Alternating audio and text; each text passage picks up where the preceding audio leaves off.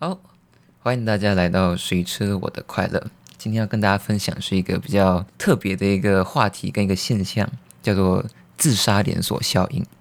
欢迎来到《谁吃了我的快乐》。在这里，我们会分享讨论和忧郁及心理相关的知识，希望能帮助大家守护心理的健康。你也可以在 IG、YouTube 上找到我们。自杀连锁效应。又称之为自杀模仿，或者是自杀成群。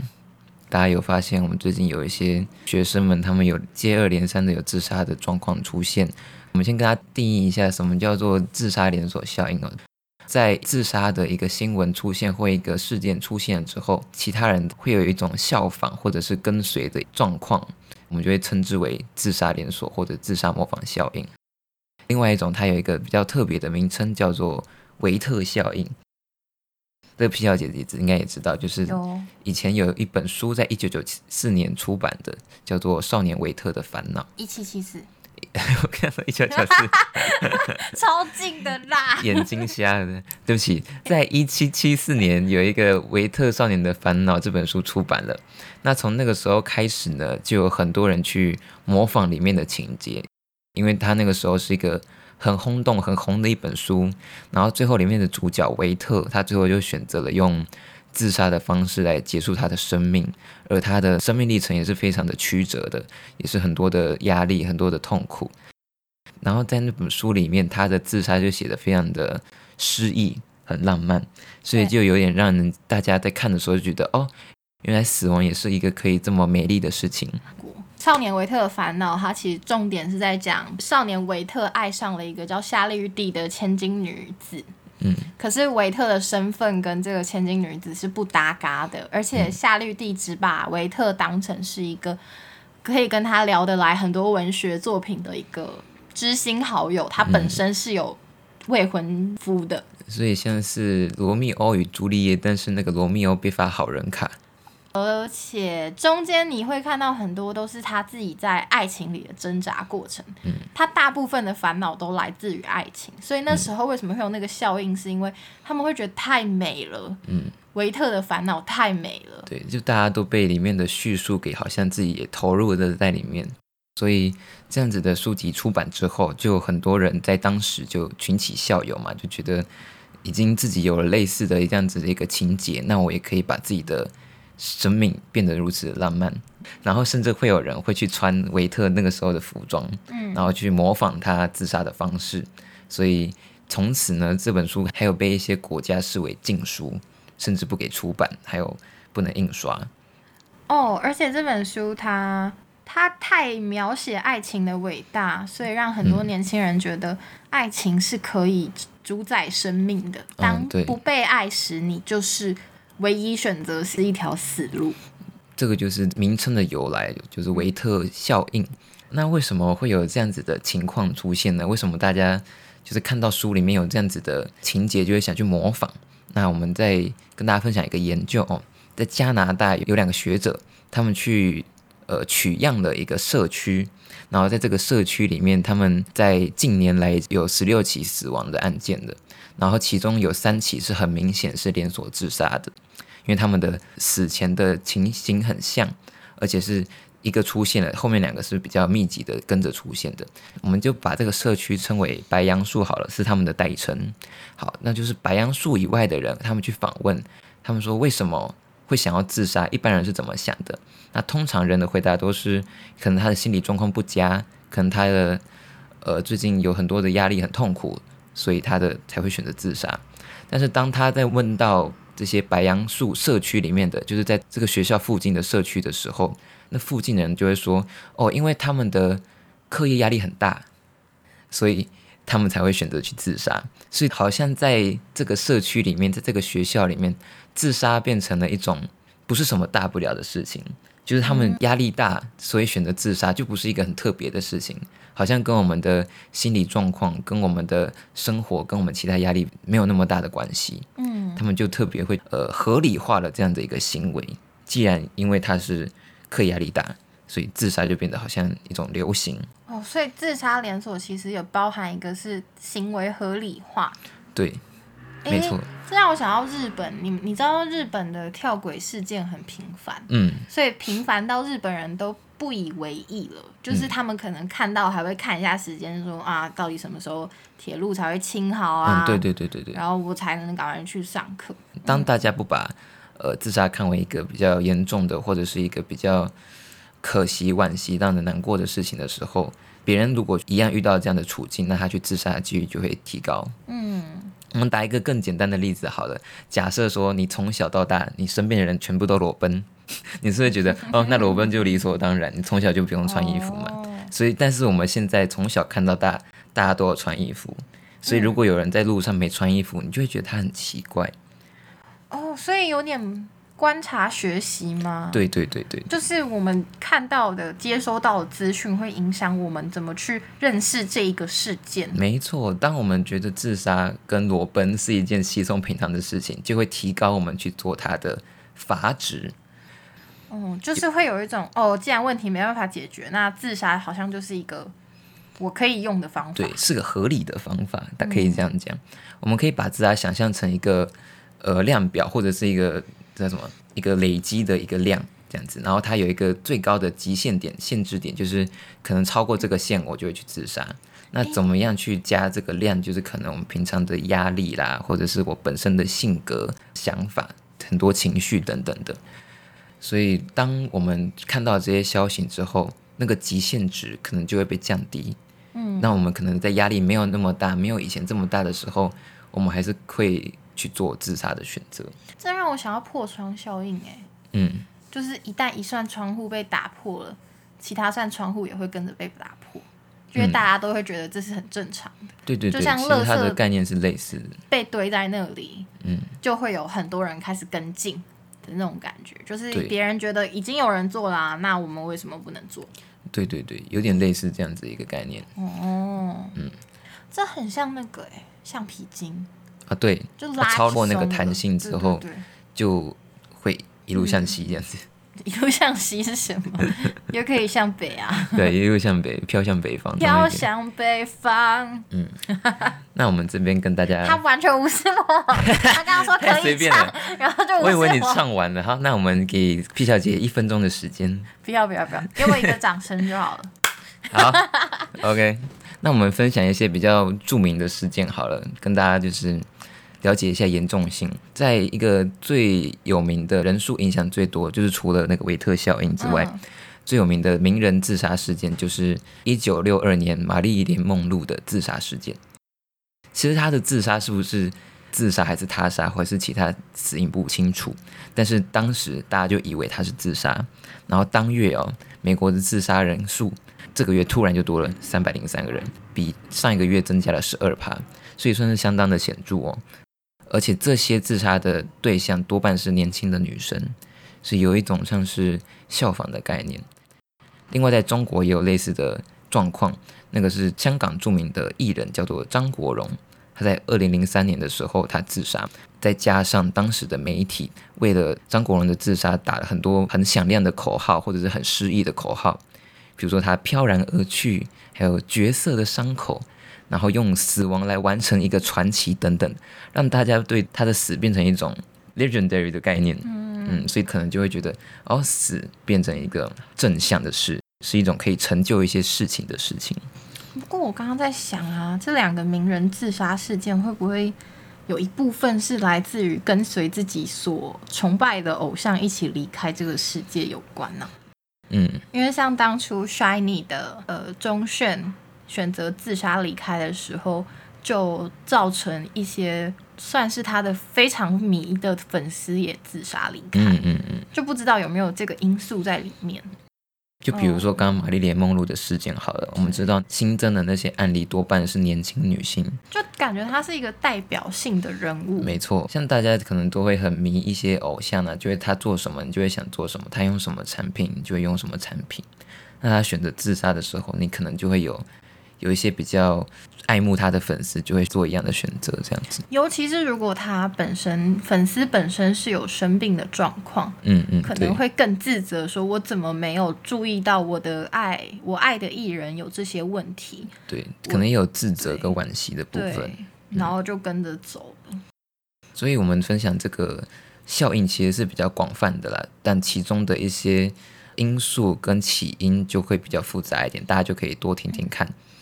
但台湾就比较明显，就是最近台湾的事件就真的比较明显是一个自杀效应，嗯，因为是真的是接二连三的都是呃类似的族群，明星学校的学生。其实历届历年台湾都有这样的状况，当一个出现了之后，其他人就会比较容易去效仿。媒体的报道可能是其中一个原因，季节也有影响？哦，季节也是，其实。大家可以就是从数据上看得出来，在冬季跟秋季的自杀率相对于夏季跟春季是比较高的，就跟冬天比较容易在一起，夏天比较容易分手一样。啊，对对对，冬天因为需要找个温暖嘛。对对，之后我们也会分享这个为什么冬天跟夏天这样子的季节会影响我们的情绪跟心理反应。嗯，那其实我们自杀是个非常复杂的现象哈，就是我们也没有办法单说就是因为这样子的。这个事件就引发这相关的后果，其实它是可能原本就有累积的，像我们刚刚说那个量值，可能它原本就很高了，但是当那个阀值降低的时候，而这个阀值降低的事件，可能就是这些名人自杀。嗯，那这样子的状况其实很容易发生在一种特别的地方，就是你在呃群体中相似性很高的地方。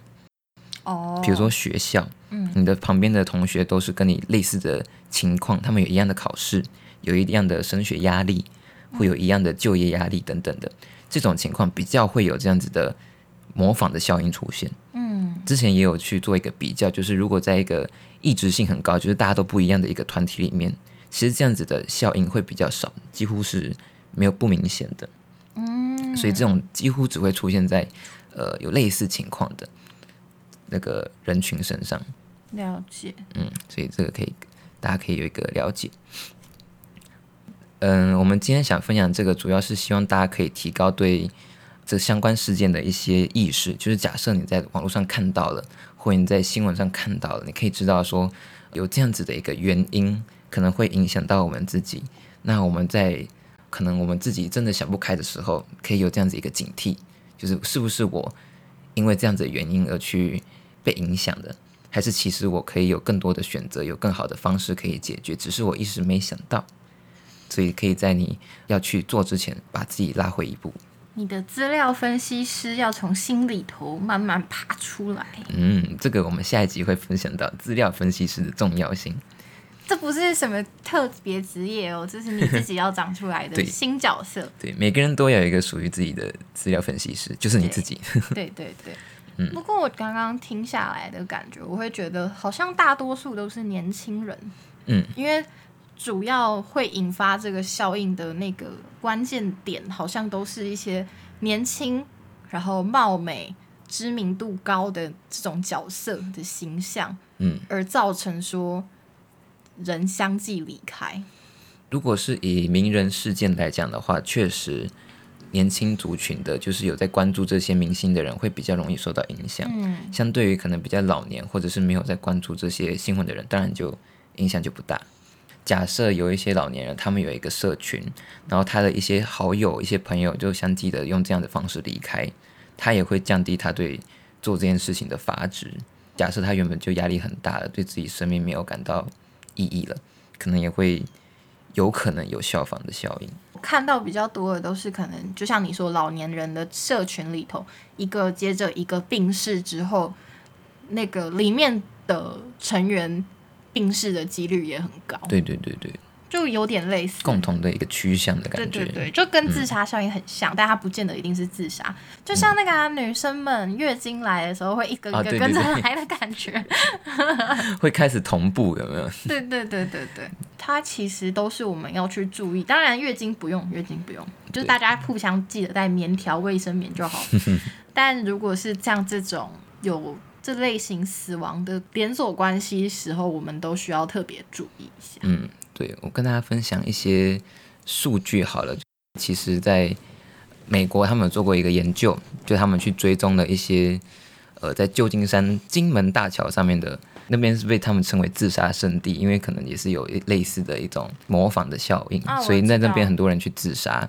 然后他们去追踪了大概五百一十五个在那边自杀未遂的人，他们其实在后来只有六趴的人有再次去自杀的企图。所以这个研究证明的一个点就是，其实很多人的自杀都是比较冲动性的。其实可能在这次的拉回之后，后面再继续做自杀这个行为的几率就成低了。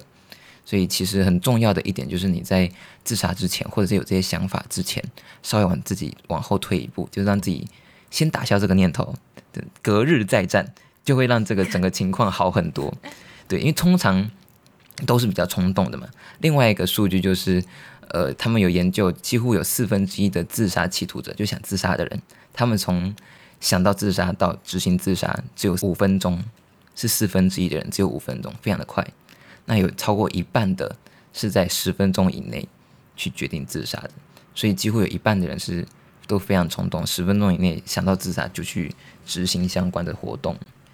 确实可能有这种地区的效应啊，但是可能一般我们知道反复自杀的也是在自杀方面比较知道他有前面的状况，会去。了解这样的个案，其实很多可能会想自杀的人，我们是不知道的，因为他没有成功，也没有让我们知道他有这样子的一个前面的状况，所以大家可以去多想想看。但确实，在自杀方面，冲动性是非常我们要去考虑的一个点，嗯就是一时念头没转过来。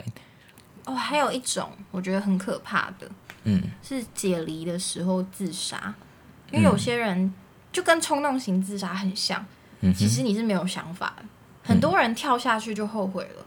对，当下就后悔。只要那个前一秒，他可能就后悔了。嗯，所以会有很多人在网络上分享一些自己曾经经历过这些经验的文章，里面都有提到他觉得那一次的离开世界，让他知道生命有多宝贵，他想要好好珍惜。对对对，这都是那些自杀未遂的人会去有这样子一个回想。对对对，所以冲动真的是魔鬼，赶快跳那个。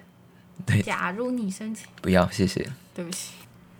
好了，那除了这个维特效应呢？那我们要怎么样去避免？怎么样去对抗这个维特效应呢？其实它有一个宿敌，叫做帕帕吉诺效应。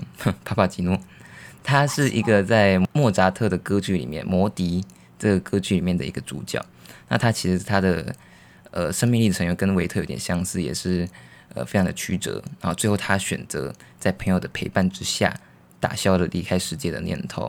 那他的主要的概念是在说，就是如果新闻媒体跟我们的看到的一些消息能够减少对自杀相关的描述，或者是轻描淡写，就会有效的降低自杀的几率。就是我们他有一个很有名的例子，在呃奥地利的维也纳。在一九八三年到一九八六年间，他们那边的媒体就蛮浮夸的报道了这些跳轨自杀的报道。在那个时候，他们的自杀率就节节高升，而且就是因为跳轨相关的。所以在一九八六年，就最后一年，他们媒体之间办起一个运动，就是他们决定说不要再将太多的篇幅着重在写自杀这件事情上，尤其是铁轨相关的。于是。他们在半年之间，其实他的乘客也增加了一倍，就是原本可能一千人变两千人是频繁的使用地铁的，但是他自杀率几乎降低了八十趴。就是在一九八三年到一九八六年间，可能他们六个月中间大概会有九起跳轨自杀案，但是在一九八七年之后，他们半年之间只有一到四件，平均来讲是只有两件，所以这个。呃，实验就蛮有效的证明了，其实我们只要降低相关的描写，或者是干脆不报，就可以有效的让这个自杀的效应不要那么广为流传。嗯对对，其实很多的国家都有类似的呃规定，就是媒体其实不应该大肆的报道，或者是讲这些自杀的内容。感觉要平均报道，每一种的类型新闻应该是平均的。对。应该说，呃，要降低对他的描写跟他的，像我们之前有提到一些写的很诗意嘛，之前中国的那个例子，或者是写的很浮夸，很比如说上了头条，那个曝光率是很重要的。哦，而且会不断不间断式报道，很容易。对对对，就是一连串，这个礼拜这家报，下个礼拜那家报，就是你脑袋中一直在想的，然后就把它变成你合情合理会常见的一个词跟行为。哎，这个让我想到那个哎，韩语，嗯，是重复曝光效应啊。对对对，有一点。对，就我们可能看那种网络线上媒体，我们看久了他的脸，我们觉得他好像我们认识他的感觉，好像我们跟他很熟。其实我们对自杀这件事情也是类似的概念啊，我跟自杀很熟了，哎，是这样吗？就就是其实老生常谈就是法治的部分，嗯嗯，所以但其实我们在研究上对于新闻媒体对自杀率的提升这件事情还有争议，为什么嘞？我们不是前面都看到了，确实有明显的增加嘛，但是其实它在增加之后会有一个消减的期间，就是可能这个期间暴涨。但是后面就会有那个叫什么反馈性的减少，比平常的往年还要少，所以可能在整体来看，可能拉长一整年，可能五年六年来看，它的上升率是不高的，不是特别的显著。所以，呃，我觉得可以去做的结论是有这样子的一个报道跟曝光，可能会让我们在当下更容易冲动。但是，呃，那些原本会去想做这些事情的，他们会有他们自己的时间，只是这个时间可能会因为这个事件提前。哎，这跟我刚刚想讲一样，哎。嗯，没错，所以我们能做的就是尽量避免的去反复传播这些媒体，毕竟我们可以拉长一点时间，当然越有可能有转机的出现。嗯，因为有时候我们可能只是困在那个当下的情绪跟当下的想法里面。对，嗯。希望大家都可以有这样子的意识，呃，我们希望我们这个分享不会造成曝光的效应啊，只是希望大家希望可以听完哦，可以知道说为什么这样子影响，那我们可以去注重自己还有身边的人。假设有这样子的报道出现的，我们可以多多去关心他们，问他们最近还好吗？就可能你有一些朋友想法比较负面的人呢，对，你可以发在看到新闻在讲这些的时候，你可以随时去关心一下他，嗯。那种笑口常开的也要关心，因为通常不是通常啦，很多表面很阳光的人，其实他是把自己内心的阴暗藏起来。对，所以你也可以跟他就是聊一聊，就让他不要承担这么重的压力，不要让他看到新闻的时候觉得是时候到了之类的，都对对。多去关心身边的朋友，彼此互相关心，我们就会交织成一个保护网。对，就算他没有怎么样，我们也可以多多关心。尤其是在现在可能新闻在报道啦，我们常常看到自杀相关的新闻的时候，如果你有余力，可以去多帮助别人，多跟别人聊聊天。就比方说，最近是大学生的事件嘛，那你如果是个高中生、国中生、大学生、国小生都好，你可以问问你身边的朋友还好吗？最近有没有压力太大啊？需不需要聊一聊啊？嗯，虽然虽然不用每个都问啦，对，你可以问你自己身边亲近的朋友就可以了，或兄弟姐妹啦，你的家人。我觉得最好的状况是，就是有这样子的新闻出现，就上课就可以去讨论自杀的议题了。因为我们做的悲伤辅导通常都是在自校，我们学校发生了之后才做，那就会比较可惜一点，因为已经发生了。所以其实前事前事后都要去做相关的一些预防，避免有更多人去跟随。好，那这大概就是我们今天的分享了。如果你对呃这方面的议题有兴趣的话，可以再跟我们讲，想让我们分享什么样的内容。那也欢迎大家继续的帮我们分享给你身边的所有人，或者是你有问题也可以私信我们，然后再帮我们点赞、订阅、分享。开启小铃铛，那就拜拜，下次见。拜拜，把我的拜拜抢走。你再讲一次。拜拜。好。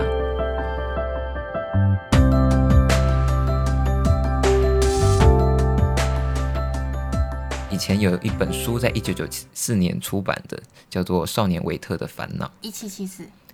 我看到一九九四，超近的啦！眼睛瞎了，对不起。呃，在一九九七干